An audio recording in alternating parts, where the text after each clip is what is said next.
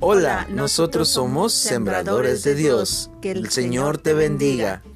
En este espacio, esperemos te sientas cómodo y juntos aprenderemos de la palabra de Dios.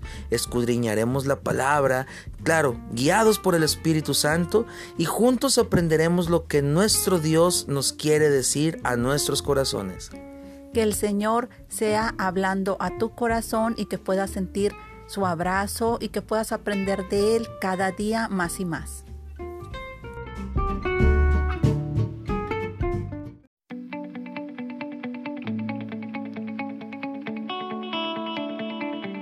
Muy buenas tardes, amados hermanos, Dios los bendiga. Nosotros somos sembradores de Dios y mi esposa y yo les mandamos un fuerte abrazo. Amados hermanos, estamos estudiando la carta a los Gálatas. Eh, comenzamos hablando que el apóstol Pablo escribe esta carta a las personas, a los cristianos de la región de Galicia. Y Pablo comienza hablando en el capítulo 1 diciendo Pablo el apóstol no de hombre ni por hombre sino por Jesucristo y por Dios. Comienza diciendo que su ministerio fue impuesto por Dios, por Jesucristo y apenas termina los saludos y Pablo comienza luego luego a, a lanzar su exhortación hacia estas personas, hacia estos cristianos. Él hace una expresión que conocemos ya muchos, que dice, estoy maravillado de, de ver que tan pronto os hayas alejados del que los llamó por gracia a Cristo para seguir un evangelio diferente. Aquí Pablo comienza luego, luego a, a decir cómo ellos se fueron tras otras enseñanzas, eh, dejaron lo que Pablo les enseñó, se fueron tras otros tipos de enseñanzas, y Pablo comienza a defender su ministerio, Pablo comienza, sigue hablando en los versículos 11 en adelante, comienza a hablar él de su ministerio y también habla, ah, deja en claro un ejemplo de cómo, de cómo él no hacía acepción de personas.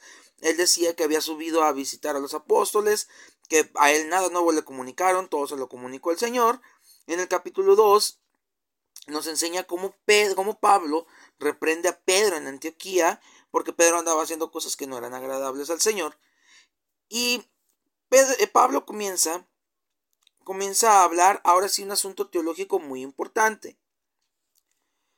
Dice en el versículo 16 del capítulo 2 de la carta a los Gálatas. Dice, sabiendo que el hombre no es justificado por las obras de la ley, sino por la fe de Jesucristo. Nosotros también hemos creído en Jesucristo para ser justificados por la fe de Cristo, y no por las obras de la ley, por cuanto por las obras de la ley nadie será justificado. Ojo, por las obras de la ley. Ok. ¿Qué pasaba con estas personas?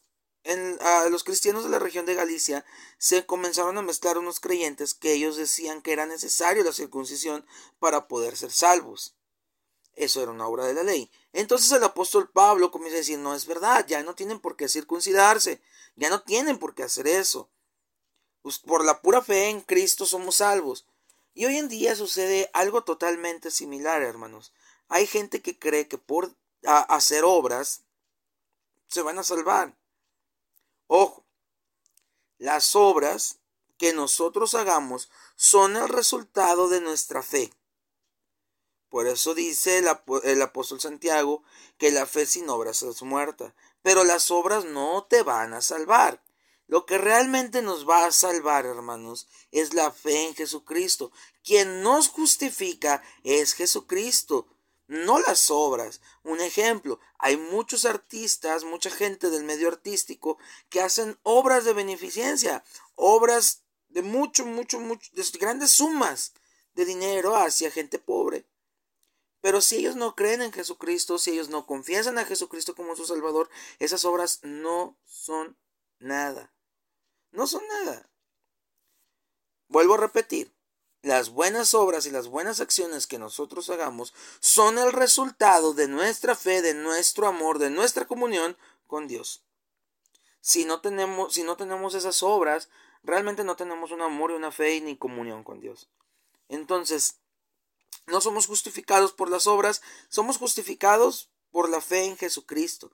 Por eso Pablo dice, con Cristo estoy juntamente crucificado, y ya no vivo yo, mas vive Cristo en mí, y lo que ahora vivo en la carne, lo vivo en la fe del Hijo de Dios, el cual me amó y se entregó a sí mismo por mí.